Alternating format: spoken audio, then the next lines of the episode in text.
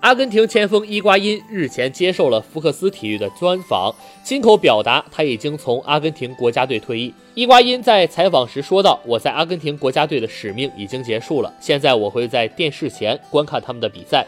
我相信这个决定会让很多人高兴的。我跟斯卡洛尼教练有过沟通，把我的想法告诉了他。我觉得这会对我有好处。我希望能多陪陪家人。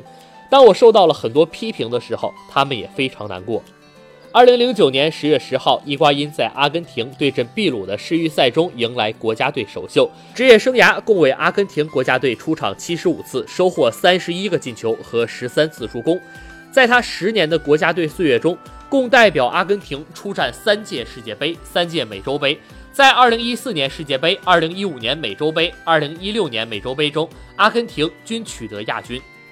而在国家队队史射手榜上，伊瓜因以三十一粒进球位列第六，排在他前面的是马拉多纳、克雷斯波、阿圭罗、巴斯蒂图塔，还有梅西。